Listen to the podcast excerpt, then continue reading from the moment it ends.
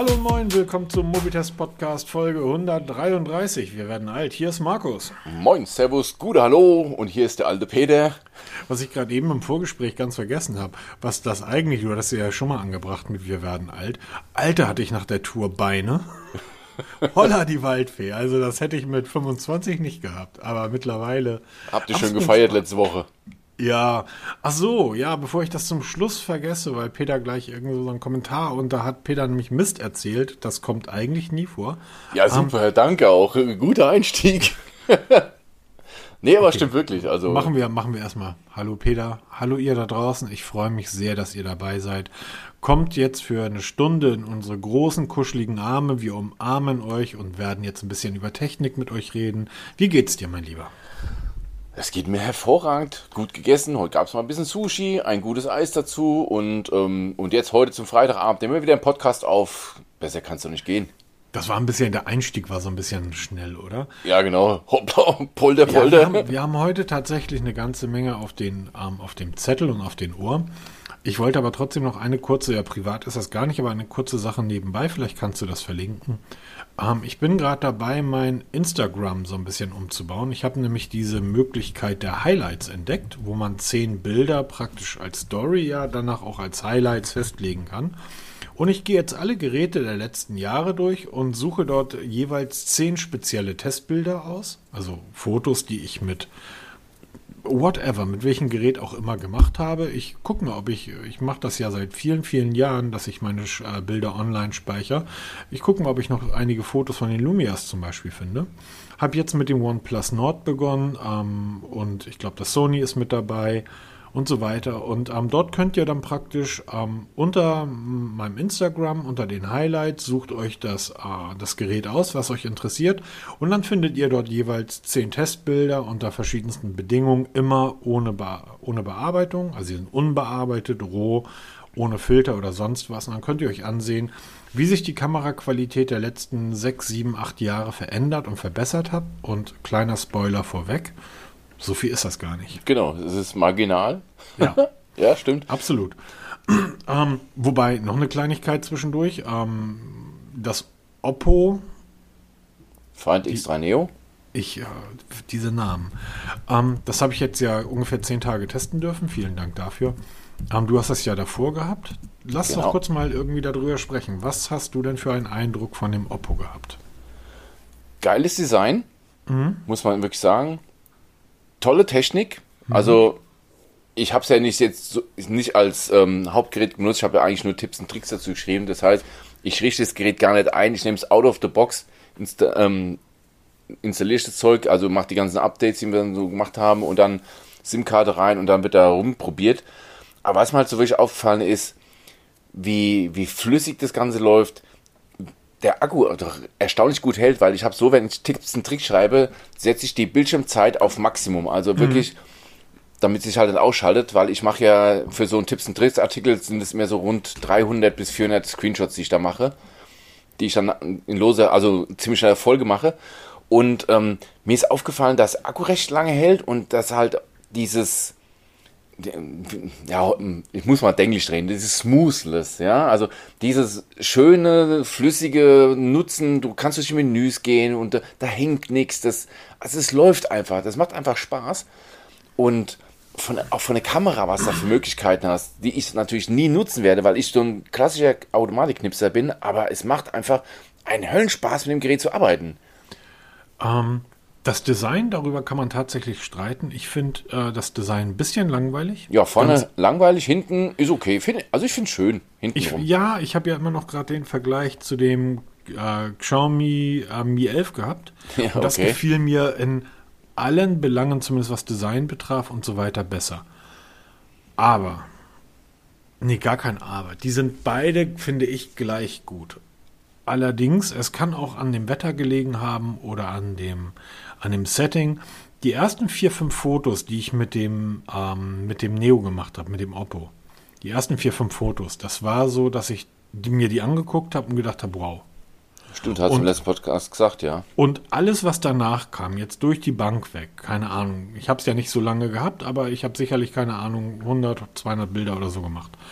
Ähm, Jedes einzelne, da ist kein einzig schlechtes bei. Ich würde es mm, mit dem Mi 11 vergleichen und mit dem S21. Aber nicht mit dem S21 Pro, sondern mit dem normalen, was ich ja auch getestet habe. Da finde ich, passt sogar das Design ein Stück weit. Ne? Auch wenn der Kamerabump nicht aus dem Gehäuse kommt, aber die sehen sich recht ähnlich, die Geräte. Ähm, das Oppo ist dem Samsung um Längen in allen Varianten überlegen. Was die Geschwindigkeit betrifft, wie beim, wie beim Mi 11 auch. Alter, was kannst du da alles einstellen? Die Tipps und Tricks Artikel, jedem, der so ein Gerät besitzt, oder der überlegt, so einen zu kaufen. Lest euch die Testberichte durch und danach die Tipps und Tricks Artikel. Weil das, was Peter dort aufgeschrieben hat, was man mit den Geräten machen kann, das ist schon geil. Also, und das ist noch lange nicht alles. Also es waren, ich glaube, 64 Punkte, die ich da aufgelistet habe. Und das ist wirklich nur, nur das, das Beste. Also das, du kannst es ja eigentlich bis ins Endliche treiben, aber ich will ja keine Gebrauchsanleitung für die Hersteller schreiben, ja. Ähm, das sind wirklich so die Dinge, die mir aufgefallen sind. Da sind viele Sachen wirklich rausgefallen. Aber das ist echt genial. Es macht Spaß. Und es ist, die Zeiten sind vorbei, dass du Samsung auf die Stufe stellst und dann alles, dann kommt lange nichts und dann kommt der Rest. Nee, die stehen mittlerweile alle auf einer Stufe. Jetzt, egal wie die ganzen Betriebssysteme heißen, sie spielen auf einem Level, das ist unfassbar. Und wenn du als Nutzer heute wirklich ein Gerät nutzen willst, dann musst du in das Menü gehen und mal alles durchsuchen ausprobieren, ob da was dabei ist, weil ich habe viele Sachen gefunden, die ich so noch nie gekannt habe, wo ich mir auch im ersten Moment sage, wofür brauche ich das, aber dann, oh ja, doch, warum nicht, ja? Also einfach mal rumprobieren, neugierig sein. Das ist immer das, was ich allen erzähle, die irgendwelche Probleme haben, irgendwelche Apps. Woher weißt du solche Funktionen? Dann sage ich, ja Leute, wenn, wenn ein Update kommt oder ich eine neue App ausprobiere, ich gehe durch alle Menüs, ich, durch alle Untermenüs und bin neugierig. Ich bin immer noch der Typ, der, wenn ein Update für eine App kommt, und ich habe irgendwie 115 auf meinem Gerät drauf, die kommen also ständig, ähm, dass ich bei den, nicht bei allen, aber bei den Apps, die ich halt ständig nutze, dass ich da erstmal in den Changelog reingehe, erstmal gucke, so was wird genau. jetzt geändert. So, mache ich genauso, ich jeden Morgen mache ich das. So, ich finde das halt spannend und ich will das wissen. Ich kann das Oppo, um ohne den Testbericht jetzt vorwegzunehmen, ich denke, der kommt erst Mitte der Woche, weil das ist halt ein Brett. Wenn der übrigens durch ist, dann ist jetzt erstmal Ruhe bei mir mit ähm, Fremdgeräten. Dann kommen zwei Testberichte, auf die freue ich mich schon total. Es kommt der Testbericht zum besten Smartphone aller Zeiten. Jetzt kommt der Testbericht zum Pixel 5. Ich muss mir jetzt was verkneifen. Ja. Und ich, ähm, während wir hier aufnehmen, schaue ich gerade auf meinem Second Stream, auf meinem Lenovo Duett Chromebook ähm, Schalke gegen HSV, äh, Beginn der zweiten Liga und ähm, muss unbedingt über das Lenovo schreiben. Nochmal, was man dort für 300 Euro bekommt oder unter 300 Euro, ist jeden Tag wieder der Kracher. Jetzt pfeift dieser Vollidiot Elfmeter von Schiedsrichter. Lass das Thema wechseln und dann mal ganz schnell rübergehen zu unserem lieben Axel. Genau, der Axel hat auf, unter den letzten Podcast im Blog einen Kommentar geschrieben bezüglich der MagSafe Powerbank. Und hat sich da ähm, mich auf Fehler hingewiesen, dass wir in dem letzten Podcast, also über diese Powerbank von Apple gesprochen haben, diese 109 Euro super teure, ein bisschen haben blenden lassen von den Milliampere-Angaben. Und er hat vollkommen recht, ich habe das völlig ausgeblendet, weil wir immer, also, oder ich immer eigentlich auf die Milliampere-Zahl geachtet habe. Das ist so die Angabe wie PS, die gibt es eigentlich faktisch nicht mehr. Man macht es einfach nur noch so der Gewohnheit halber. Die richtige Angabe oder die wichtige Angabe nennt sich Wattstunden. Groß W, klein h, abgekürzt. Und ähm, das wird ganz einfach berechnet. Ja! Ja. Elfmeter gehalten. Ich bin sehr glücklich. Ich mag Schalke nicht, aber wenn ich etwas noch weniger mag als Schalke, dann den HSV. Entschuldige bitte. Kurze Frage, weil ich da noch nie von gehört habe. Wattstunden. Wattstunden ist das genau. jetzt wieder so eine Apple-eigene Geschichte, um irgendwie Mist besser zu verkaufen? Nee, das ist wirklich okay. eine Angabe, um so, so Angaben wie Milliampere-Stunden vernünftig zu vergleichen, weil es ist nämlich ein Unterschied. Milliampere wie du es misst, weil die meisten Hersteller messen das bei 3,7 Volt. Mhm. Ne? Und Apple hat zum Beispiel jetzt das Ganze bei 7,62 Volt gemessen. Und dann, wenn du diese 1064 mA, was diese Powerbank hat, mit 7,62 multiplizierst, das Ergebnis durch 1000 teilst, kommst du auf einen Wert von 11,3 Wattstunden. Der iPhone 12 Akku hat 10,78 Wattstunden. Das heißt, du kannst mit dieser kleinen 1064 mAh Powerbank den iPhone 12 Akku vom normalen iPhone 12 komplett aufladen. Wir haben letzte Woche gesagt, das geht nicht, weil der iPhone 12 Akku hat 2200 und gequetschte Milliampere, 1460 hat der Powerbank, geht nicht. Also war das eine falsche Information. Fake News hier, nicht, nicht wir. Ja, genau. Du hast, ich muss du hast gesagt und ich habe dir natürlich zugestimmt, weil mich interessiert sowas gar nicht. Ja, ich habe da überhaupt nicht dran gedacht. Und ich werde jetzt die Tage mal einen Artikel dazu schreiben, wie man das, das, mal wirklich mal äh, kurz hochrechnen kann und auch mal so mal für die, für die gängigsten Powerbank-Größen einfach mal so eine schnelle Umrechnung liefern, dass man dann, wenn man mal wirklich so eine Powerbank kauft, sich mal die Wattstunden raussucht. Und es ist auch zum Beispiel, wo du Apple ansprichst. Apple postet auf ihren Produktseiten immer nur Wattstundenangaben. Bei Smartphones oder bei ganzen Akkuzubehör immer nur Wattstundenangaben. Und immer mehr Hersteller fangen damit auch an. Die machen entweder doppelte Angaben oder halt direkt nur noch Wattstunden, weil das wirklich eine Angabe ist, mit der du arbeiten kannst. Deshalb, ich werde in Zukunft auch viel mehr auf diese Wattstundenangaben setzen und nicht mehr auf die Milliampere, um das halt einfach mal zu verinnerlichen. Deshalb dank, danke Axel für diesen absolut wichtigen Kommentar, den ich auch umsetzen werde in einen eigenen Artikel, um das dann, dann näher zu bringen. Sehr schön, finde ich sehr gut. Ja, super. Solche, solche Kommentare liebe ich, die nicht einfach sagen, was ich erzähle für eine Scheiße, sondern wirklich super erzählt, um was es geht, was der Fehler ist, hat es dann auch gleich erklärt und dann ähm, auch berechnet und gezeigt, so dass ich das verstanden habe und was heißt verstanden? Ich, ich wusste, ich habe es einfach vergessen und lieb ich. Vielen Dank, So, Axel. und dann warten wir jetzt darauf, dass Peter einen Artikel schreibt, Genau. damit ich es auch verstehe. Kommt nächste Woche und dann ein bisschen Mathematik beim Mobitest. Was ich übrigens auch verstehe, ist, dass ähm, Apple gerade im Sturm steht. Ähm, lass mich so sagen, wenn Menschen, die auf ihrem iPhone ähm, eine kleine 43 abgebildet haben und du sagst diesen Menschen, du hast 43 Updates für deine Apps. Ach so, dafür steht das. Wenn solche Menschen mich also ansprechen und sagen, sag mal, was ist da eigentlich gerade los? Pegasus irgendwie habe ich gehört. Dann weiß man, wenn man dann einmal kurz bei Google das Ganze eingibt, dass von der New York Times bis zur Washington Post bis zur Süddeutschen bis eigentlich jede Blog, jedes Forum und so weiter voll damit ist. Und ich würde da ganz gerne kurz drüber sprechen, weil das ist alles nicht so schlimm, wie es eigentlich ist und es ist alles eigentlich viel, viel schlimmer. Genau. Aber auch wieder nur in Grenzen. Das ist nämlich wie immer, es wird ein riesen Bohai gemacht. Nein, nein, und nein, nein. Doch, doch, Es doch. Ich sag nach wie vor doch. Aber erzähl, es ist, worum es geht's? ist alles viel, viel schlimmer und es bewahrheitet sich jetzt das, was ich seit Jahren predige. Worum geht's? Es geht darum, dass ein, ein Unternehmen, die NSO Group, eine Software entwickelt hat, die man nutzen kann, um Leute auszuspähen. Das Ganze ist aber relativ teuer, so dass ich das nur Staaten oder wirklich böse Menschen wie, keine Ahnung, Böse leisten Menschen halt. Böse Menschen halt, um andere Menschen auszuspähen. Das heißt, du hast einen kompletten Vollzugriff auf das Smartphone. Diese Software namens Pegasus, die weltweit bei einigen hundert im Einsatz ist. Ja, es kann sein, dass ihr sie auf, dem, auf eurem Gerät habt. Ihr seid aber nicht gemeint. Hoffentlich. Oder wäre wär ja auch nett, wenn Herr Snowden uns zuhört. Aber Herr Snowden nutzt überhaupt kein Smartphone. Herr Snowden nutzt ein Dumpphone. Ähm, diese Software ist auf diversen Smartphones gefunden werden, zumeist auf ähm, iPhones. Und jetzt gab es einen riesigen Sturm. Ähm, hier, wir werden alle abgehört, bla bla bla. Ja, mag sein. Glaube ich aber nicht dran. Weil es wird ja, diese Pegasus-Software ist ja bei, ähm, oder man sagt mal so, es hat, Amnesty International hat 67 Smartphones untersucht, eigene. Und auf 37 von diesen Smartphones wurde diese Pegasus-Software gefunden. Jetzt ist natürlich Amnesty International eine Organisation, die im Fadenkreuz vieler steht. Ja, vieler böse Buben und Organisationen und nicht unbedingt ähm, Lieschen Müller oder Peter Wels oder Markus, ja, der mit ihren Geräten durch die Gegend rennt. Also es geht prima um so Geschichten wie Staatstrojaner und so ein Kram. Und ähm, es wurde auch bei Android gefunden. Also Android muss da nicht jetzt in der Ecke stehen und lachen. Entschuldigung, falsch, ist nicht korrekt. Oder es wu- wurde versucht, drauf zu installieren. Es, es, darum geht es mir gar nicht, Peter. Das, ist, das, ist, das ist für mich völlig irrelevant. Ähm, darum geht es mir gar nicht.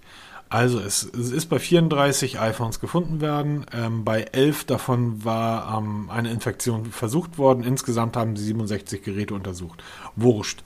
Ähm, es waren auch irgendwie ein paar Android-Geräte dabei und bei vier davon hat man Spuren des Versuches erwischt. Ich möchte auf etwas ganz anderes hinaus.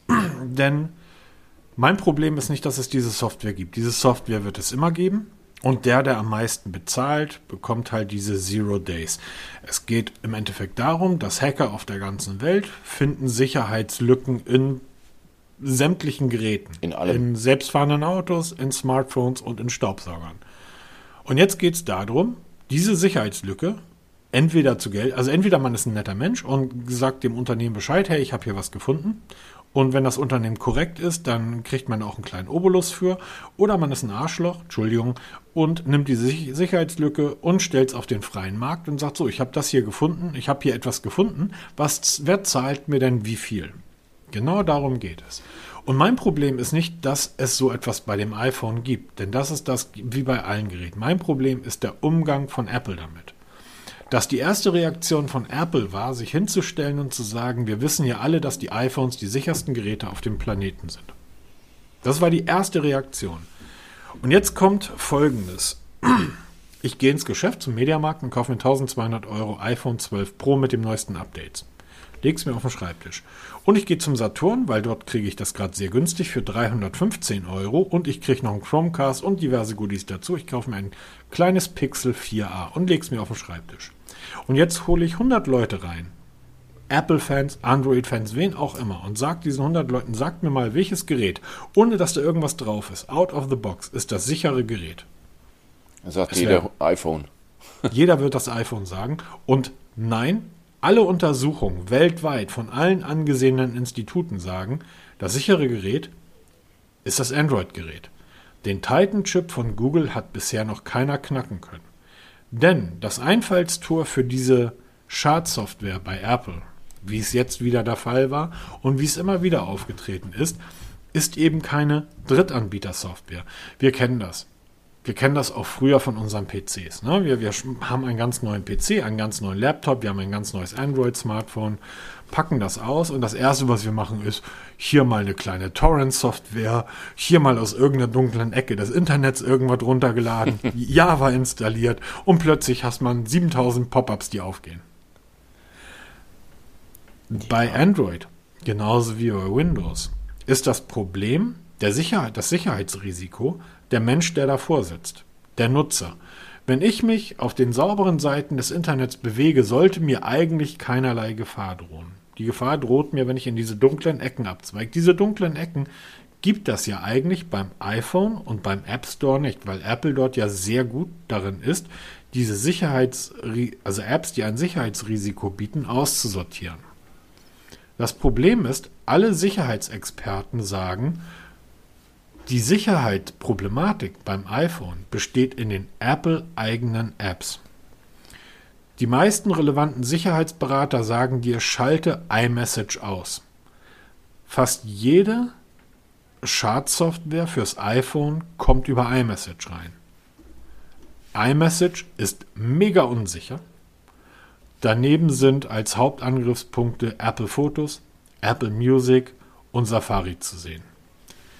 Aber iMessage ist der, der Gro FaceTime ist übrigens auch noch ein sehr großes Einfallstor. Aber iMessage ist das größte Einfallstor. Und warum? Weil iMessage genauso funktioniert wie früher unsere PCs.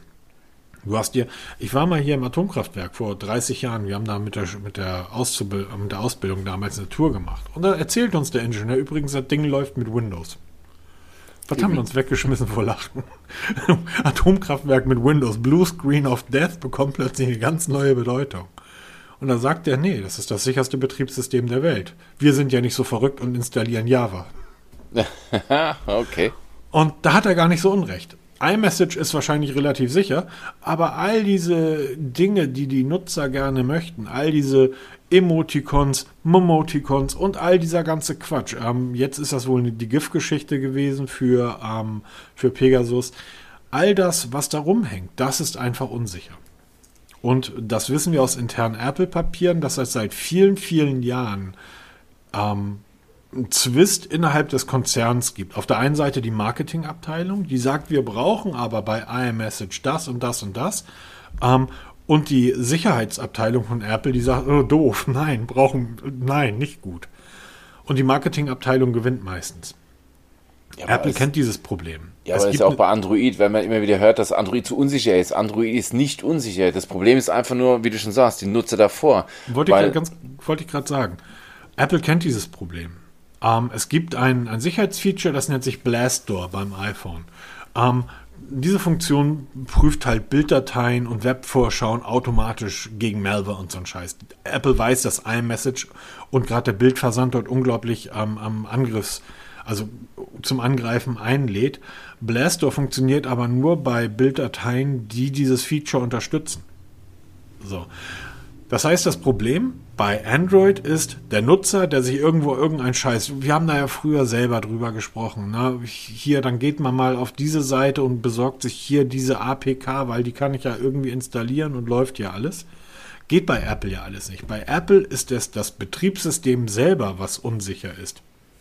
Und Apple weiß das.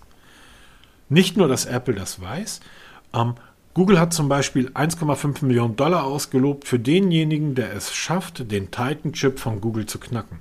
Nebenbei, ihr bekommt von Google 500.000 Dollar, wenn ihr es schafft, ein Android, ein, ein Pixel-Smartphone, den Sperrbildschirm zu umgehen. Hat bisher noch keiner abgegriffen. Google bezahlt, es gibt ja bei Google dieses, ähm, dieses Team, wo sich jeder anmelden kann. Ne? Hack dein, hack dein, dein, dein ähm, Android-Gerät, wo halt ähm, die Google Threat Analysis Group auf Fehler im Betriebssystem hinweist und diese dann versucht zu schließen, bevor andere Leute diese Fehler ausnutzen können. So etwas gibt es bei Apple nicht. Es wird noch viel schlimmer. Ähm, es gibt auf, auf, ähm, auf Mac, ähm, die heißen Macalog, da hat ein, ein Typ namens, ähm, ein Typ, ein Programmierer und ein Hacker namens Nicholas Brunner hat dort vor einigen Wochen einen Artikel veröffentlicht, in dem er schildert, ähm, wie, was passiert, wenn man ein, ähm, ein Sicherheitsloch beim iPhone findet und das an Apple weitergibt. Die nennen dann deinen Namen im nächsten Patch. Aber ansonsten nichts kriegst gar nichts dafür. Er sagt, beim nächsten Mal geht er zu irgendeinem Unternehmen, wie zum Beispiel dieser, dieser Sicherheitsfirma, die ähm, dieses Programm entwickelt hat, und lässt sich da eine halbe Million für bezahlen. Und diese Art und Weise, dass Apple sich immer noch hinstellt und sagt, unsere Geräte sind sicher, und wir wissen einfach, sie sind das nicht, weil das Betriebssystem an und für sich nicht sicher ist, das finde ich halt problematisch. Ja, und bei Android ist halt auch wirklich so, dass die meisten Probleme selbst installiert werden, weil wir haben schon zigmal darüber geschrieben, ja, es gibt, wir haben auch Artikel dazu im Blog, dass du vier Sperren überwinden musst, um irgendeine Software außerhalb des Play Stores zu installieren. Und wenn irgendwelche bösen Apps da drin sind, ist übrigens immer seltsamerweise oder sehr oft Foto-Apps betroffen, genau, die dann irgendwelchen Scheiß ne? verbreiten. Ja, also man muss immer höllisch aufpassen iPhone, iPad, wie sie alle heißen, es ist nicht sicher vor Hackern. Es, alles ist hackbar und man kann alles hacken. Es ist nur die, immer die Sache, wie kommunizieren es die Firmen. Man kann es gut machen, man kann es auch schlecht machen. Und ähm, es gibt auch einen Workaround oder eine Software, wo man prüfen kann, ob man selber betroffen ist. Ich verlinke das mal in den, in den Show Notes. Da gibt es nämlich eine, ähm, eine Seite, es ist ziemlich kompliziert. Ich habe das probiert, als mich darauf hingewiesen hat, dass es mit dem Pegasus da was gibt. Ich wollte es dann ausprobieren, habe es aber gelassen, weil es mir einfach zu kompliziert war, die ganze Geschichte. Also, wer wirklich Bedenken hat, muss sich da ein bisschen reinfuchsen, um rauszufinden, ob man selber betroffen ist, weil da muss, da wird ein Backup ausgelesen und dann untersucht nach irgendwelchen Spuren. Bei Android ist es ein bisschen komplizierter, weil bei Android dieses Backup so nicht runterzuholen ist, um das zu entschlüsseln und dann ähm, zu durchsuchen. Das ist also ein bisschen komplizierter. Ich verlinke das mal alles in den Shownotes, könnt ihr euch mal durchlesen, wenn ihr interessiert seid, ob ihr selber betroffen seid oder nicht, oder euch auch weiter informieren, was das Pegasus angeht, weil es ist wirklich ein riesiges Thema und ich glaube, das wird in der nächsten Zeit noch bedeutend wichtiger werden. Solange, ähm, solange Apple nicht hingeht und sagt, ja, wir haben ein Problem ähm, und liebe Leute, wir lieben unser iMessage. Es ist einfach in den USA ist iMessage die am meisten verbreitete Messaging-Plattform. Um, ähm, mehr als WhatsApp oder Facebook. Wir lieben iMessage, es ist total toll, aber bedenkt bitte, iMessage ist sehr einfach und ist sehr unsicher. Nicht einfach, sondern ist sehr unsicher. Öffnet keine Bilder und keine Links von Menschen, die ihr nicht kennt. Ganz einfach. Ne? Seid vorsichtig. Wir sind nicht so perfekt, wie wir uns immer nach außen hinstellen. Denn eins dürfen wir nicht vergessen, ein Bild, wir sehen es als Bild, weil der Rechner und die dahinterliegenden Algorithmen uns diese Daten, es sind ja im Endeffekt nur binäre Zahlen, als Bild darstellen. Es ist ja aber kein Bild, es, ist, es sind Daten. Ich kann in jedem Bild der Welt unendlich viele Daten mit transportieren. Gerade wenn ich, wenn ich sehe, wie groß die Bilder heutzutage werden. 5, 6, 7, 8 Gigabyte für ein Foto. Da fallen irgendwie ein paar Kilobyte ähm, ähm, böser, böser Code gar nicht auf.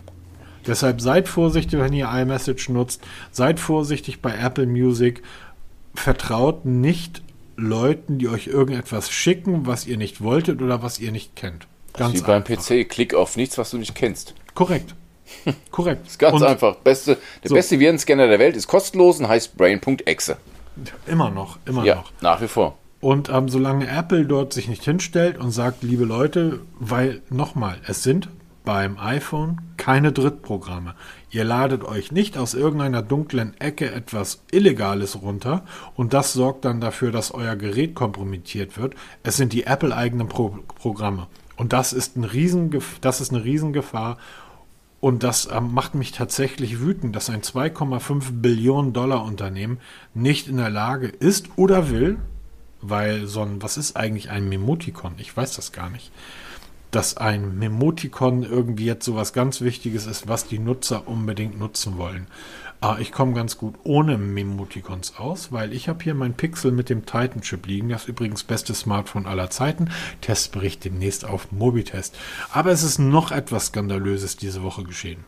Genau, die Stiftung Warntest. Ja, ja, und zwar hat sich die Stiftung Warntest erdreistet, Navis testen zu wollen. Es gibt Navi-Testberichte auf Mobitest. Fragt Peter, braucht ihr nicht die Stiftung Warntest fragen?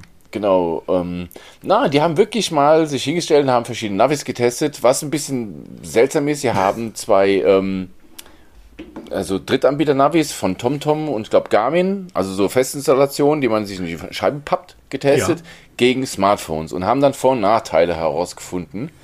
Ich habe mir diesen Artikel mal gekauft und dann mal durchgelesen und habe dann schon nach den ersten Zahlen die Hände über den Kopf zusammengeschlagen, weil, weil sie wirklich Äpfel und Birnen vergleichen, das kannst du einfach nicht.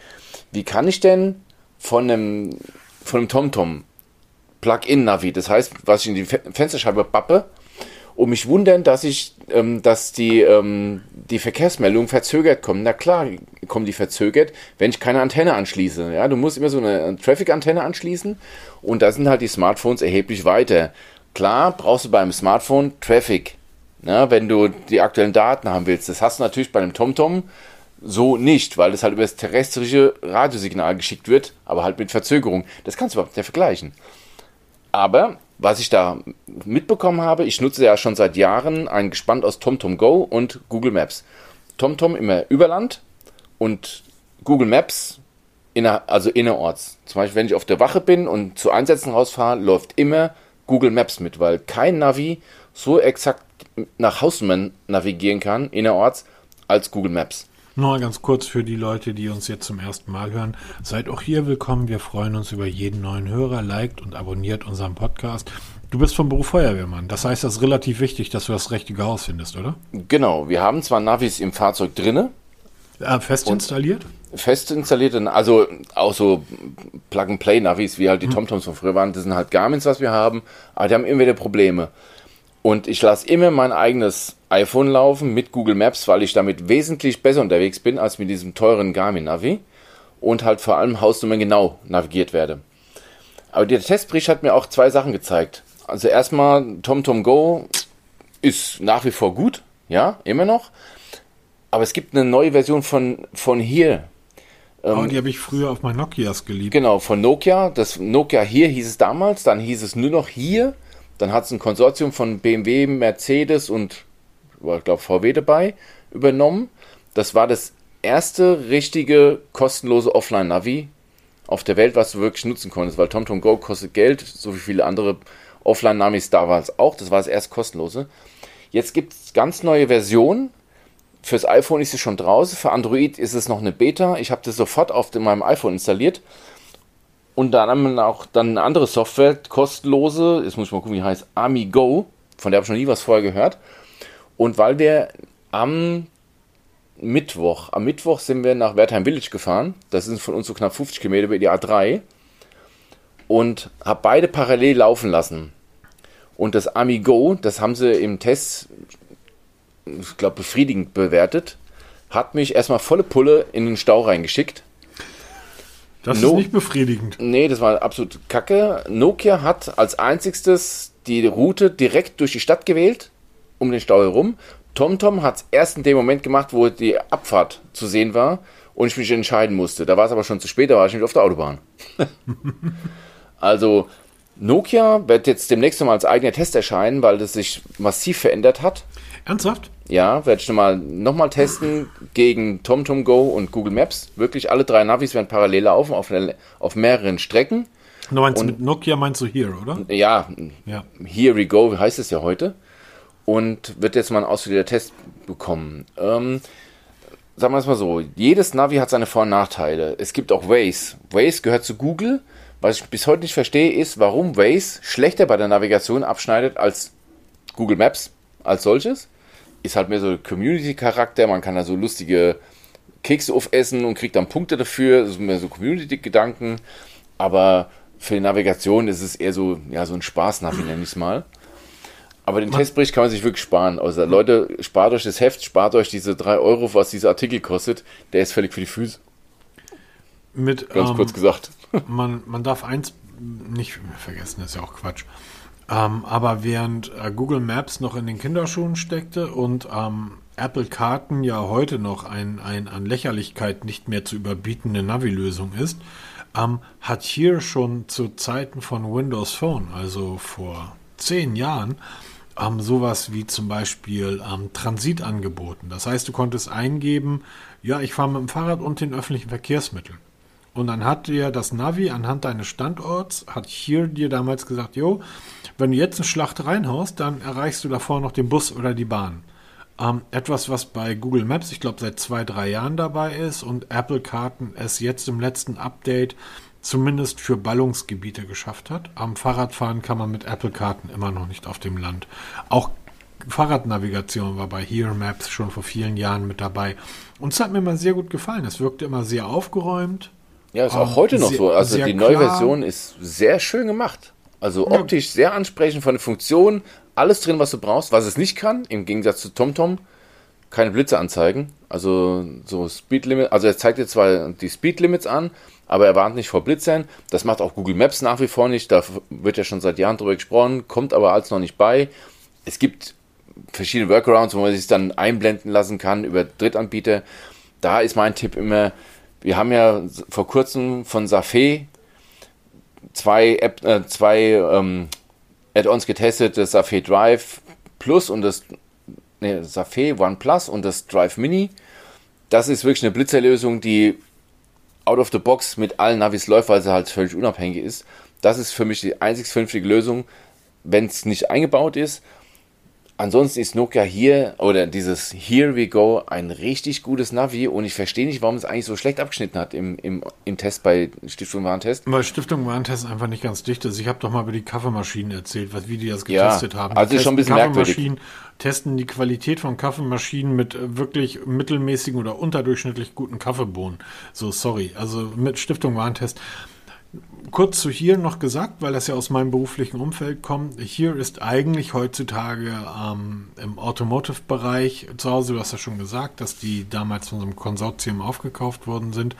Mittlerweile befinden die sich sehr stark im Bereich Transport, Logistik ähm, und sind eher im, im Bereich des Flottenmanagements für Unternehmen zu Hause. Dass sie diese Navigationslösung immer noch anbieten, ist schön. Aber ihr könnt dort eigentlich alles bekommen, was ihr haben wollt, wenn ihr mehr als zwei Autos habt und regelmäßig durch die Gegend fahrt. Ähm, dafür ist das eigentlich da. Genau, also ich verlinke das gerne mal. Wie zwei gesagt, Millionen Nutzer.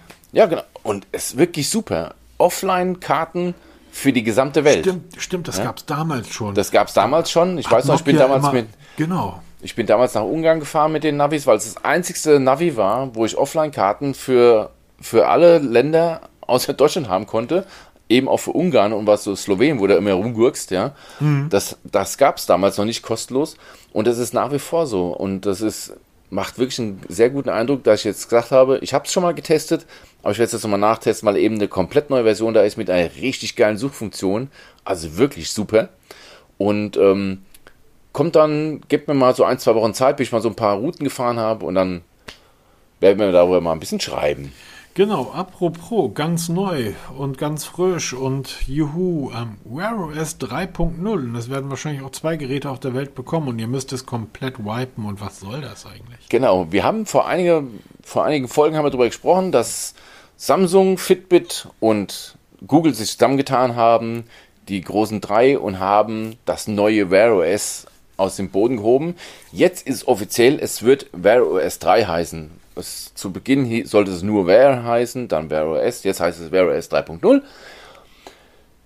Die erste Uhr, die mit Wear OS 3.0 kommen wird, das ist die Samsung Galaxy Watch. Das wird die Tage vorgestellt. Das Event findet am 11. August deutscher, um 16 Uhr deutscher Zeit teil. Da wird die Galaxy Watch 4 vorgestellt. Die wird Wear OS 3 haben. Es wird auch als Update kommen für einige Uhren. Allerdings müssen jetzt viele Nutzer von Wear OS Uhren sehr stark sein. Ja. Das Update ist für das zweite Halbjahr 2022 vorgesehen, also in einem Jahr. Und es werden primär Geräte von Mobvoi, TickWatch aktualisiert. Die Pro 3 GPS, die Pro 3 Cellular und die TickWatch E3, die jetzt gerade rausgekommen sind. Und die nächste Generation der Fossiluhren, die jetzt erst kommen wird im Herbst. Alle anderen, Stand jetzt, gehen leer aus. Deshalb meine Empfehlung, es gibt draußen richtig geile Uhren mit Wear OS. Wir haben vorhin im Vorgespräch, haben wir mal kurz darüber gesprochen, die Oppo Watch, die wir, die wir beide ziemlich geil finden. In meinen Augen die einzigste vernünftige, eckige Uhr mit Wear OS, die es zu kaufen gibt. Da kommt demnächst übrigens die Oppo Watch, äh, Oppo Watch 2, das können wir mal kurz einschieben. Die wird nämlich am 27. Juli vorgestellt, also nächste Woche. Die wird auch mit Wear OS laufen da ist jetzt fraglich. Ich glaube nicht, dass es schon mit dem neuen Wear OS 3.0 kommen wird. Und noch fraglicher ist, ob das irgendwann mal ein Update bekommt. Also wenn ihr einen Wear OS Smartwatch kaufen wollt, wartet ab. Mindestens noch, bis die Galaxy Watch 4 draußen ist. Vielleicht wird sich Google dann erweichen, noch ein paar weitere Informationen auszuliefern, aber spätestens bis nächstes Jahr, wirklich so Frühjahr, Sommer, bis es wirklich dann exakt feststeht, wer was wann bekommt. Man könnte es aber auch andersrum, vielleicht ein bisschen freundlicher formulieren. Wenn ihr Besitzer einer Mobvoi TicWatch Pro 3 seid, der GPS oder der TicWatch Pro 3 Cellular oder der TicWatch E3, hm, dann könntet ihr gegebenenfalls Glück ein Update haben. bekommen. Genau, gegebenenfalls. Ne?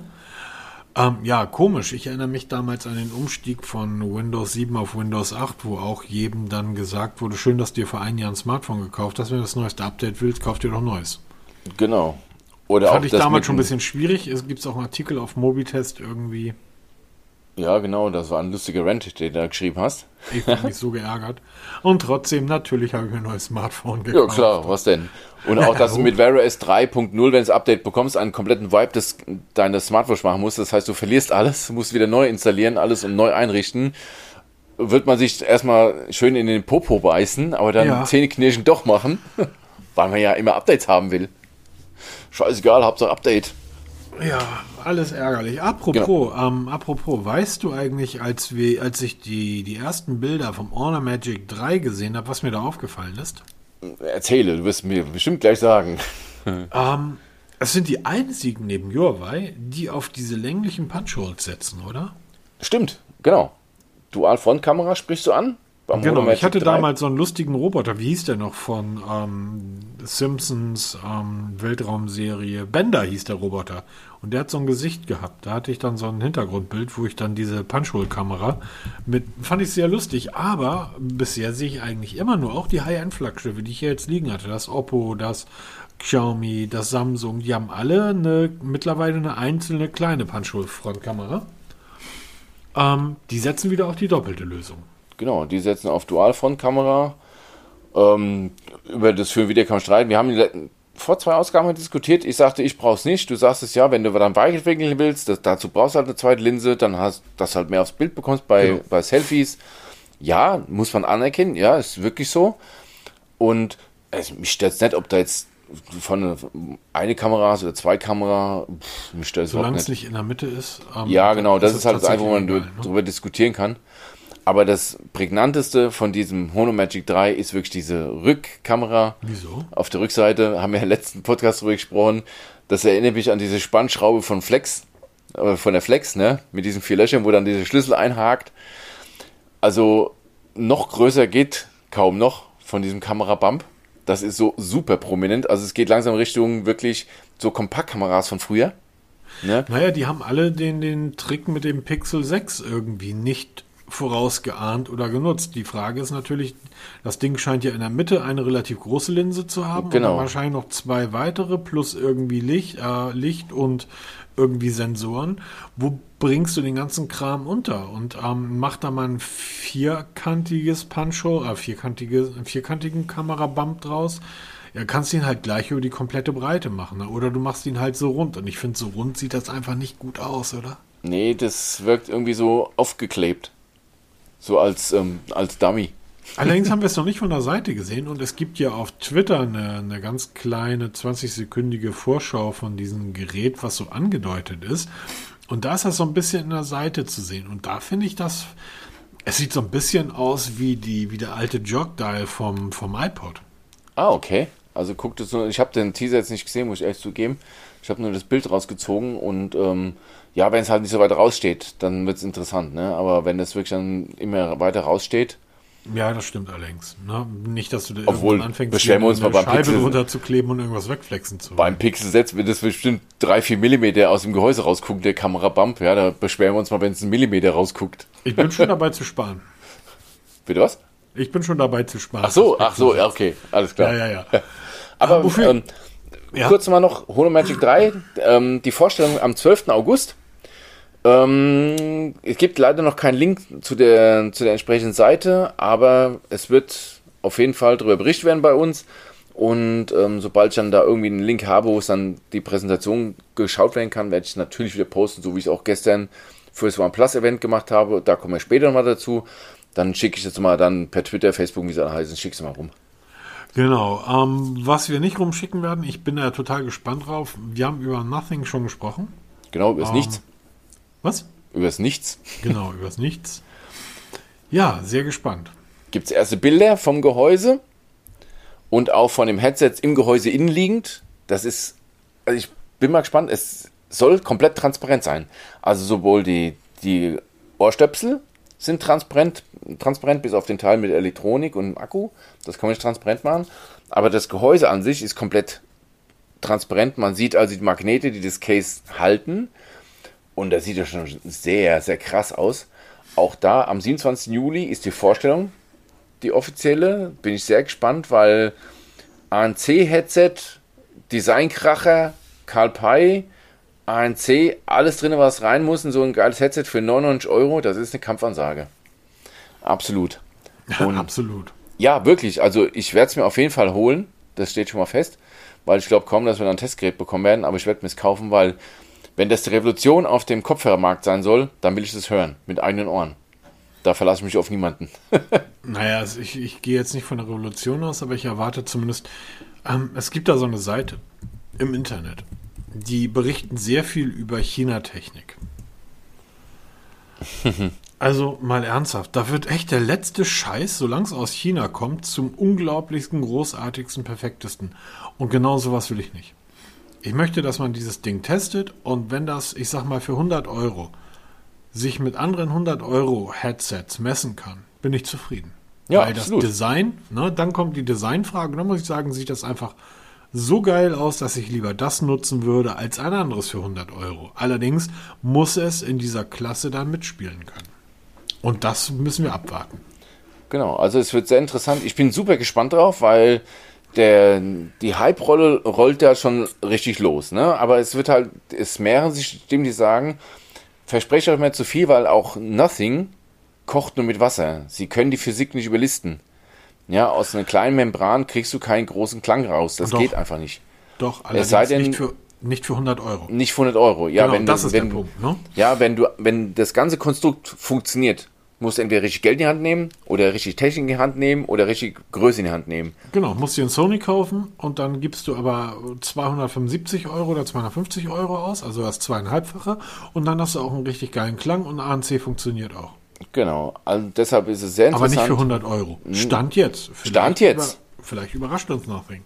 Und das hoffe ich ja, weil ja. sie sagen ja, es wird die Revolution auf dem Kopfhörermarkt werden. Und dann lassen wir uns mal überraschen und wir gehen da wie immer auf dem Ran und lassen uns dann überzeugen.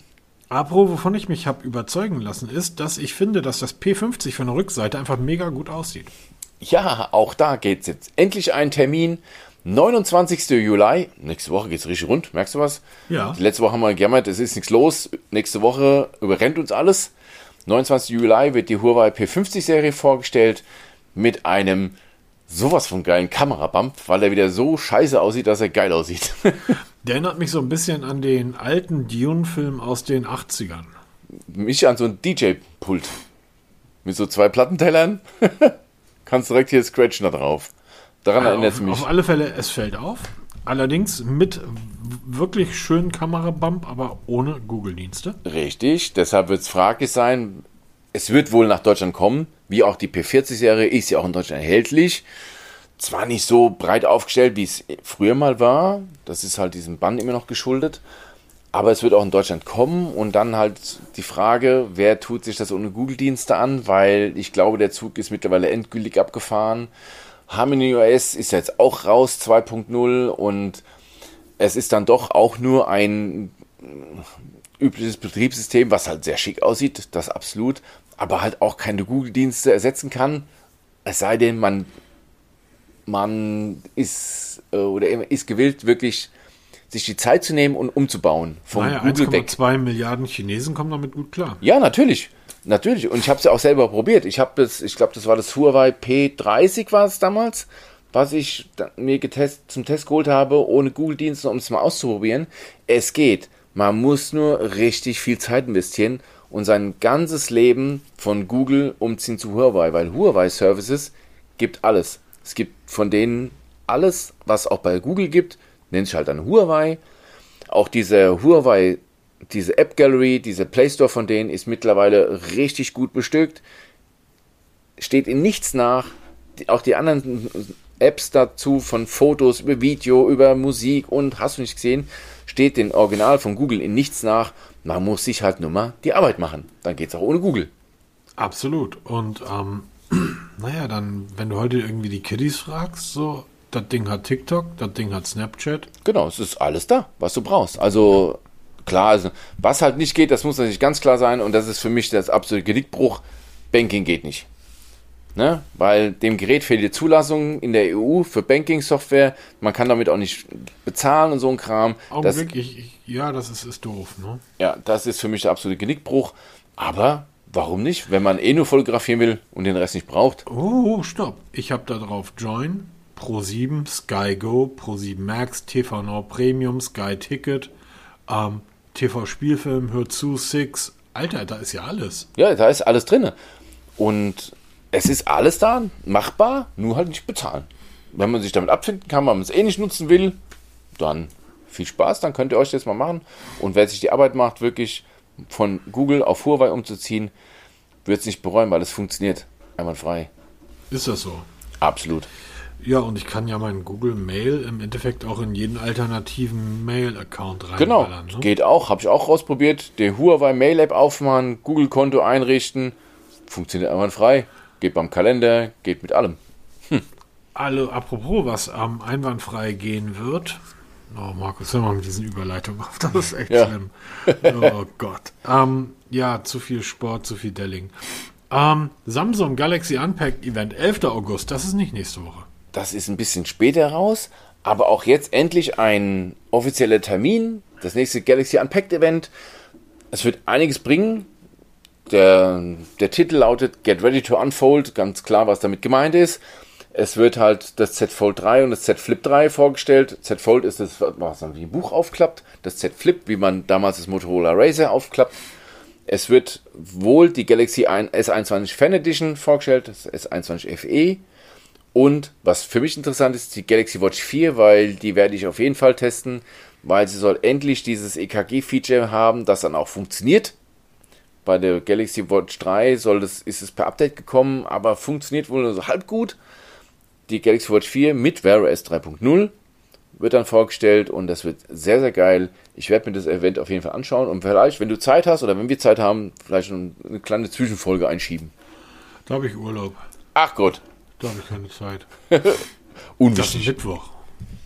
Äh, weiß ich jetzt gar nicht, habe gar nicht geguckt. Ist Aber Mittwoch, egal. steht bei mir als Termin drin, ganzjährig Jahresurlaub. Ah, okay. Also sollte dem ja nichts im Wege stehen. Ähm, eine Sache finde ich daran spannend. Und das wäre? Jeder von uns sagt irgendwie so, diese Flip-Dinger, die sind ja eigentlich ganz geil, ne? Aber eigentlich ja nur für Freaks, Geeks und Nerds. Also um, als Daily Driver, das hält wahrscheinlich drei Monate und dann fällt dir das Display daraus und so weiter. Jetzt stellen sie aber mittlerweile, also sie stellen es nicht klammheimlich so nach und nach mal ein, so wir haben mal ein, zwei Mal versucht, sondern sie bringen jetzt die dritte Serie. Die dritte Generation, die noch Die besser sein soll. Generation, genau. Aber ganz, ganz ehrlich, hast du schon mal eins in freie Wildbahn gesehen? ja, Ich noch nicht. Ich ja. Ich noch nicht. Bisher noch gar nicht. Also ähm, in Läden ja, Aussteller, aber noch nie an, an einem Menschen in, in freie Wildbahn. Mittlerweile sind die Dinge auch gar nicht mehr so teuer, ne? Ja, sie, sie fallen immer weiter im Preis. Also was wir, wir auch, also als technische Spielerei, ja, als Flaggen, also ähm, nee, als, ähm, wir haben als Testballon mal, man probiert mal, man zeigt, was man kann. Das hat sich wirklich jetzt so langsam etabliert, ist halt nicht in der breiten Masse angekommen. Ich denke mal, dafür müssen die Preise mal in die Richtung 1200 Euro fallen, dass du wirklich mit diesen, mit diesen aktuellen Flaggschiffen wie S21 oder so konkurrieren kannst. Dann wird es interessant werden. Weil ich muss immer wieder mal, wenn ich da mal so ein Video sehe von einem Galaxy S21 Fold, ja, dann sage ich mir, eigentlich schon eine geile Geschichte, ne? Hast vorne ein Smartphone, was du so mal bedienen kannst, mit dem allem, was du brauchst. Und wenn du dann Video gucken willst, Fernsehen gucken willst, weil ich habe ja letzten Podcast erzählt, ich schaue auf der Arbeit immer Videos. Ne, wenn ich da am Arbeiten bin oder auch Artikel schreiben bin, läuft immer YouTube oder mein Magenta TV läuft da. Das ist auf so einem Display schon geil und du brauchst ein extra ein Tablet mitschleppen, ne? Apropos nicht irgendwas. extra ein Tablet mitschleppen und Display ganz geil. Ähm, auf meinem Lenovo Duett läuft immer noch Fußball. Ich habe den Artikel zum Sony Xperia 10.3 komplett auf dem Lenovo geschrieben. Geht auch. Man muss sich ja nur gewöhnen. Tutto completo. Ja, und die Umgewöhnung war überhaupt nicht so schlimm. Also es geht halt tatsächlich alles. Ich hätte bei diesem, bei diesem Fold halt immer das so ein bisschen die Angst, ähm, macht das Display mit. Ne? Ja, das ist halt, ich denke mal, wenn das jetzt in den nächsten ein, zwei Generationen noch besser würde, dass da halt lass mal auf Generation 8, 9 warten, dann können wir. genau, dann, dann reden wir drüber. Dann ist auch Apple da und dann funktioniert es auch. Habe ich, hab ich ganz vergessen, ähm, ähm, mit einzutragen. Das Notizbuch heute eine ganz kurze News gekommen. Gorilla hat ein neues Glas entwickelt. Ach stimmt, DX, ne, glaube ich heißt genau, was mehr Licht durchlassen soll und demzufolge dann auch interessant sein kann für Frontkameras unterm Display. Genau, das stimmt, das, das, ach stimmt, das haben wir auch total vergessen reinzuschreiben. Ja, neu Gorilla-Glas und ähm, noch härter, noch kratzfester, was sie eh schon sind. Also, sie halten halt immer noch nicht, wenn du mit dem Stein drauf wirst und mit dem Hammer drauf haust, das halten die immer noch nicht aus. Auch wenn es die Werbung immer wieder ähm, einem weiß machen will. Gerade Amazon hervorragend, wie die es immer illustrieren. So Panzergläser und so. Glas und Glas genau, bricht. Glas bricht, egal wie, du kriegst alles kaputt. Aber es wird wirklich interessant, wenn es dann darum geht, dass du das Frontglas bedeckst und dann die an der Displaykameras kommen, auf die wir ja immer noch warten. Es soll demnächst irgendein Axon ZTE kommen Ja, genau. mit der andere Displaykamera. Die hatten doch schon mal eins, ne? die hatten schon mal eins, aber ist irgendwie nie was gelesen, gehört. Ja, doch. Ich habe einige Bilder gesehen und die waren Mist. Ja, genau, weil es halt doch mehr so ein bisschen milchig ist und da müssen sie noch ein bisschen arbeiten und da könnte das neue Gorilla Glass DX ein kleiner Schritt hin in die Richtung sein, weil es halt noch besser durchsichtig ist oder noch transparenter und noch besser die Farben durchlässt. Könnte was werden. Hast du eigentlich schon die Oppo Watch 2 gesehen? Gesehen, ja, es gibt ja genügend ähm, Teaser dazu im Netz, aber so, sie sieht aus wie die alte Uhr, muss man Ja. ganz ehrlich sagen. Ne? Also es wird sich optisch nicht viel tun. Es ist halt die neueste Version von, von ColorOS drauf, weil es basiert auf Wear OS, aber es ist halt das ColorOS, das eigene. Es wird der Snapdragon Wear 4100 verbaut. Das ist im Moment der schnellste Prozessor für, für Wear OS. Habe ich ja schon in der, in der ähm, TicWatch Pro 3 GPS drin gehabt. Ein super geiler Prozessor.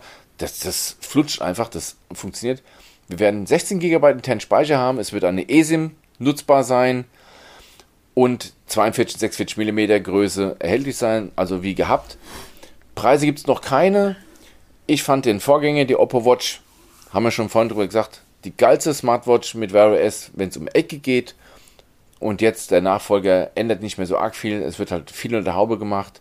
Und ich hoffe wirklich, dass diese Uhr das Update auf 3.0 bekommt.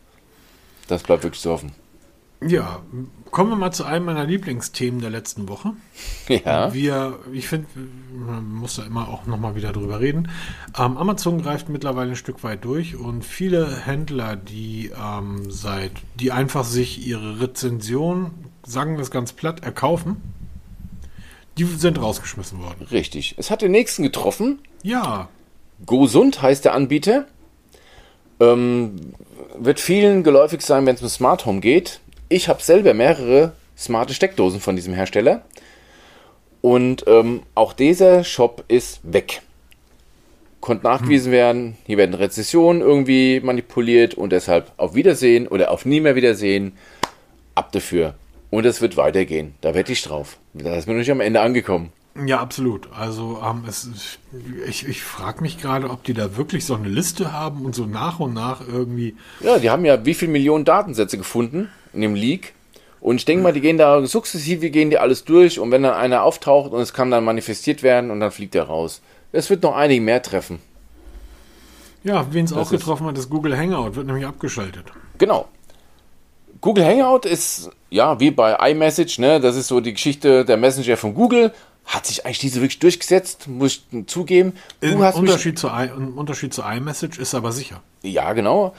Aber ich habe dann halt nie genutzt. Du hast mich vor, letzte Woche hast mich dazu also drauf gebracht, warum wir uns eigentlich nicht über Google Hangouts ähm, kommunizieren, weil bei WhatsApp haben wir das Problem, kannst du nur auf einem Gerät nutzen mit einem Account und. Also ich teste halt so viele Smartphones, ich muss genau. ständig meinen WhatsApp-Account umziehen. Das ist halt jedes Mal nervig. Nummer bestätigen.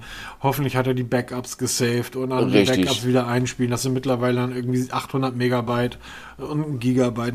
Und halt nur auf einem Gerät. Genau. Und bei mir ist ja auch so, WhatsApp hat, läuft nur meinem iPhone, aber ich habe noch ein iPad, ich habe noch einen, einen Windows-Laptop und ich habe ja noch ein, noch ein OnePlus, das CE. Und dann hast du gesagt, ey, macht mal Google Hangout, weil das läuft auf allen Plattformen, wirklich auf allen und wir sind immer synchron und müssen nichts mehr ummachen. Ausprobiert, funktioniert hervorragend. Jetzt kommt die Abschaltung am 16. Einen Tag später hat Peter irgendwie Bescheid gegeben. Jetzt, wo wir es nutzen, schalten sie es ab. Genau, 16. Aber dann sind wir sofort auf Google Chat gewechselt. Genau, weil ich habe dann gesehen, es wird ein Banner angezeigt, wenn du Google Hangout einrichtest, dass das zum 16. August abgeschaltet wird und wird durch Google Chats ersetzt. Also sind wir jetzt auf Google Chats umgezogen und ich muss sagen, wer braucht WhatsApp?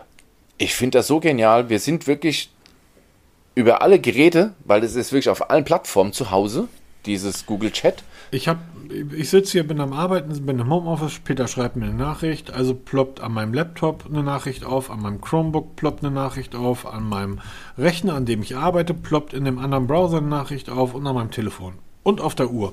Und jetzt kann ich genau. überlegen, alles klar, will ich dem überhaupt antworten? Nein, sondern ich muss halt mein Telefon nicht nehmen, ich muss ja jetzt nicht nachgucken, aber ich sehe das sofort, weil so ein kleines Fenster da aufgeht auf meinem Chromebook. Ich find, bin total begeistert davon. Du kannst Räume einrichten, das funktioniert noch nicht ganz so, aber man hat ja zwischen den Zeilen auch viel gehört, dass Google mal wieder ähm, viel an dieser Geschichte rumschraubt, weil sie ja iMessage endlich mal massiv auch in den Staaten angreifen wollen. Und da sie ja mit dem Chromebook eigentlich das perfekte Werkzeug am Start haben. Ja, und das Google Chat funktioniert. Also ich habe es auf dem Windows-Rechner laufen. Ja. Das läuft einwandfrei, standalone. Ist sogar in Google Mail integriert, schon fest. Genau. Also egal, genau. wo du Google Mail hast, hast du auch einen neben dem Button Meet kannst du ja auch einen Button für den Chat einbieten, also einblenden lassen. Und es funktioniert einfach über alle Plattformen. Du brauchst keine Backups mehr. Du kannst bei WhatsApp, äh, genau wie bei WhatsApp, alles Mögliche schicken, Audionachrichten und miteinander telefonieren, Videotelefonie und alles. Du kannst übrigens auch verschiedene Google-Konten nutzen. Das funktioniert dann ähnlich wie bei Mail. Ich habe ja mein, also das Unternehmen, für das ich gerade arbeite, ähm, 300.000 Mitarbeiter. Komplett in Google, also nutzen nur Google-Dienste, nichts anderes. Ähm, Dort ist natürlich auch der Chat drin. Und dort kannst du dann chatten, aber du kannst halt in dem Chatprogramm, so wie es von Mail halt auch kennst, einfach den Account wechseln, auf deinen privaten Account switchen, so dass du halt auch nie in Verlegenheit kommst, beruflich und privat zu vermischen, ähm, was ja häufig bei, bei anderen Messengern immer mal wieder problematisch ist. Bin total begeistert davon. Warum nicht? Also ich werde es in Zukunft viel häufiger nutzen, weil es halt wirklich eine, wie nennt sich das neudeutsch, Unified Lösung ist. Also es ist ja. wirklich auf allen Plattformen lauffähig und es läuft richtig gut. Wirklich super. Apropos, ähm, richtig gut laufen, Autobahn. Ich ja, genau. bin ein Fan der Autobahn, Peter. Ich liebe Autobahn. Gott, was für eine Scheiße. Ich habe, das wäre eine Falschmeldung. Es gibt eine offizielle Autobahn-App. Du hast ein Wort ähm, ein bisschen leise gesagt. Eine offizielle Autobahn. Eine offizielle Autobahn-App. ja. Also nicht von, von Politikern gebastelt, sondern wirklich von, von der Autobahn selber. Von der Autobahn selber gebaut. Und es ist so, die Idee an sich ist gut also ich verlinke, es gibt es für Android und es gibt es für iOS. Ich verlinke mal die, die jeweiligen Stores, könnt ihr euch runterladen. Da könnt ihr, wenn ihr eine Route plant, da ist es ein, gebt ein Startziel, also ein Start, ein Ziel ein und das Navi sagt euch, wo halt Störungen sind. Ihr könnt die Autobahnen, von allen Autobahnen in Deutschland könnt ihr aktuelle Meldungen anschauen, Sperrungen, ihr könnt auch Livecams anschauen, da wird ein Stau angezeigt, dann guckst du mal kurz in die Livecam an der betreffenden Stelle, wie sieht es da aus? Wir leben, wir leben in Deutschland. Es wird hier irgendwelche Horste geben, die sitzen abends um 21 Uhr vor ihrem Rechner und gucken sich über die Livecam das Kamener Kreuz an und da geht denen richtig einer bei ab. Natürlich, das ist genauso wie Eisenbahnromantik, ja. Ach, was für ein Quatsch. Aber meine ja, Frage zwischendurch. Frage zwischendurch. Sind dort gegebenenfalls auch Raststätten und Elektroladestationen anzuzeigen? Es ist, und das ist das Schöne an der App, sie zeigt wirklich alles, was mit Autobahn cool. zu tun hat. Also auch Raststätten, was sie für was sie anbieten, ob jetzt LPG, was für Spritsorten die da haben und eben auch Ladestationen, welche Art. Es wird auch zukünftig noch besser zu, unter, zu unterscheiden sein, welche Anbieter da vorhanden sind, welche Bezahlsysteme da unterstützt werden. Also es wird sukzessive ausgebaut. Es ist kein Navi. Es wird ein Navi-System nicht ersetzen. Aber es ist für die Planung von der Reise oder wenn man mal eine längere Strecke fährt, mhm. durchaus eine Option, weil da sind halt viele Navis wirklich schlecht. Es geht, ich sehe zwar, in 30 Kilometern kommt eine Tankstelle, aber es wird meistens eine Tortur herauszufinden, was ist das für ein Anbieter. Wenn genau. du zum Beispiel nur Aral tanken kannst oder willst oder oder du willst jetzt unbedingt bei McDonalds was essen oder Burger King, wie sie alle heißen. Na, also reicht doch vollkommen aus, dass du vielfach auf der Autobahn bist und hast von einem, fast von einer Firma eine Aralkarte.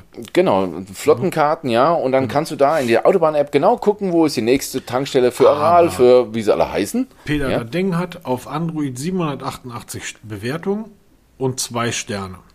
Und wenn ich mir die Kritiken durchließ, Wolfgang, Konrad, Jochen, Engelbert, die sind alle nicht so zufrieden, unsere kleinen Boomer. Was ist denn da los? Ja, wahrscheinlich, weil die App nicht verhindert, dass es einen Stau gibt. Ja, Klaus ist auch unzufrieden. Die sind alle. Also, das ist ja wirklich. Wahrscheinlich ist die Autobahn-App die perfekte Boomer-App überhaupt. Ich werde sie mir installieren und mal gucken, was es mir morgens anzeigt. Denn der nächste Weg in die große Stadt nach Hamburg ist über den Horner Kreisel. Und wenn mir das Ding morgens rein Horner Kreisel anzeigt, weiß ich, die spinnt, weil das Ding ist immer voll. Also, schaut es euch mal an, ist eine ganz gute Zusatzausstattung für eine Navi-App. Hast du sie denn öffnen können? Ähm, ja, natürlich. Bei mir, ich habe die schon ein paar Mal benutzt jetzt. Also Engelbert sagt, die lässt sich auf Android gar nicht nutzen. Du hast sie sicher auf dem iPhone, oder? Äh, auf beiden. Und es läuft auf beiden, weil wir hatten heute auf der A3 hier wieder mal eine Vollsperrung und da habe ich mir das mal angeguckt und da kannst du auch eine Webcam, siehst du auch die Sperrung, da kannst du zugucken, für, für Voyeure hervorragend geeignet, also für die Unfallgaffer, weil du dann live vor Ort bist und dann kannst du wirklich auf den Kameras gucken, was da auf der Strecke los ist. Schon eine ziemlich geile Sache. Aber halt kein Navi. Kein Navi. Genau. Was auch kein Navi ist, sind die OnePlus. okay, die Überleitung war jetzt absolute ja. Kacke. Peter, es, es, ist spät und der HSV spielt scheiße und es steht 1-1 und wahrscheinlich machen die jetzt das 2-1. OnePlus, OnePlus, genau. Buds Pro, Peter. Vielleicht haben sich viele zu. schon gewundert, warum wir noch nicht über OnePlus gesprochen haben. Die ja gestern, also wir haben es mal ganz kurz angerissen, die haben gestern eine Präsentation gehabt auf YouTube und haben da das OnePlus Nord 2 vorgestellt und die OnePlus Buds Pro. Beides Geräte, auf die ich ziemlich gespannt bin, weil du hattest OnePlus Nord getestet, den wirklich offiziellen Vorgänger, hm. und warst recht begeistert, hast ja, betitelt hier die neue Mittelklasse. Ich habe jetzt vor kurzem das OnePlus Nord CE getestet, die Core Edition. Bin ziemlich begeistert, so begeistert, dass ich jetzt hier habe. Und ich habe auch die Galaxy Buds getestet, äh, die Galaxy, die OnePlus Buds getestet. War ziemlich angetan und da kommt jetzt die Pro-Version. Gestern um 16 Uhr startet dieser Livestream. Ein YouTube-Video. Es wird eine, ähm, oder lange Rede, kurzer Sinn. Ich habe nach fünf Minuten mich gefragt, was soll der Scheiß? Und ähm, hab lass, da das ganz, lass das Ganze abkürzen, Peter. Okay, mach mal. Liebe, Le liebe Leute von OnePlus, ähm, keine Ahnung, was ihr als nächstes macht, um irgendwelche Aufmerksamkeit ähm, zu bekommen. Ähm, sorry, eure Produkte gehen mir dafür tatsächlich am allerwertesten vorbei. Peter hat einen Artikel auf mobitest.de gelesen, der ist unten verlinkt. Wenn ihr euch äh, für das OnePlus Nord 2 interessiert oder für die Buds, lest euch die Artikel durch, da steht alles drin. Alles weitere so Marketing-Scheiß und so ein Dreck irgendwie, da habe ich keinen Genau, was, das wollen wir nicht fördern, weil das ist echt unter aller Kanone, da ist eine Grenze überschritten worden in meinen Augen. Wir, be wir beschweren uns, dass die Gesellschaft immer weiter verroht und das ist der Grund dafür. Das kann man da hervorragend sehen. Und ähm, wie gesagt, im Artikel ist es beschrieben, auch im ersten Absatz, was ich daran zu kritisieren habe. Das Gerät an sich ist okay. Wir werden es zum Test bekommen. Wir werden auch die OnePlus Buds Pro bekommen, weil ich die ziemlich geil finde. Das ist mit das schönste In-Ear-Headset, was man kaufen kann demnächst. Richtig schön gemacht, 149 Euro. Das ist eine ziemliche Kampfansage für das, was das alles können soll. Muss ja aber immer darauf achten, was dann wirklich eine Realität ist. Wir werden beides testen, aber dieses Marketing, das nee, das geht zu weit. Deshalb, wenn so, dann lesen, du, lest euch durch, genau. Dann sind wir ja nach einer Stunde, fünf Minuten auch zum Ende unseres Podcasts angekommen. Es war heute, war heute relativ voll. Ja. Ne? War gut zu tun. Ich hoffe, ich hoffe, wir sind nicht zu, zu schnell durchgehetzt. Ähm, äh, und liebe Apple-Fans, vergesst, das hört mir auf, irgendwelchen Kram zu schreiben, wie Unrecht ich doch habe. Ich lese mir das sowieso nicht durch. Also, es sei denn, ihr seid Sicherheitsprofessor am MIT, dann diskutiere ich gerne darüber. Allen anderen schaltet iMessage ab. Das sagen zumindest alle, die sich damit auskennen. Und ich wünsche euch jetzt eine wunder, wunderschöne Woche. Das Wetter so, ach so, man darf nicht über das Wetter reden. Also hier oben im Norden sollen es die nächsten Tage wieder richtig schön werden. Es hat heute Nacht geregnet, Peter. Ja, wir haben auch eine Wettervorsage bekommen. Es sollte eigentlich jetzt schon anfangen zu regnen. Noch Nö, das nicht. Also es soll also morgen 27 Grad und 11 Stunden Sonne. Aber es hat letzte Nacht das erste Mal seit drei oder vier Wochen geregnet. Ähm, was ganz gut war, sie das erste Mal seit drei oder vier Wochen nicht. Doch, ich habe heute Abend doch Blumen gießen müssen, weil den Tag über was wieder relativ haben. Also genießt irgendwie die Zeit. Es ist Sommer, da muss man doch einfach mal ein bisschen entspannter durch die Hose atmen. Und eins nicht vergessen, bitte. Ähm, auch wenn zur Zeit und so, ne, Pandemie, alles easy, ja, mit 30 Leuten in die Strandbar. Ähm, wenn wir keinen Bock haben, im November wieder alles dicht zu machen, dann sollten wir uns zur Zeit auch ein bisschen mal zusammenreißen. Und da muss man nicht irgendwie mit 15 Leuten irgendwie sich zusammen in einen Bus quetschen und sonst wohin fahren. Ähm, das bringt alles nichts, Leute. Ne? Also genau. Maske auf und versucht noch mal ein bisschen durchzuhalten, weil ich habe keine Lust, dass hier im Winter wieder irgendwie alle drin stattfinden. Richtig, ganz genau. So sehe ich es genauso. Kann ich absolut unterschreiben. Von mir viel Spaß bei allem, was ihr vorhabt. Lasst euch gut gehen. Wir hören uns ja. nächste Woche wieder. Macht's gut. Mit, ja, kurz noch was? Ja, mit einem noch volleren Notizbuch als diesmal. Weil genau, weil da ist ja richtig voll. Nehmt euch mal viel Zeit mit. schon Angst, Peter. Holla die Waldchen. Da kommt genau. einiges auf uns zu. Aber hundertprozentig. Tschüss. Bis dann. Tschüss.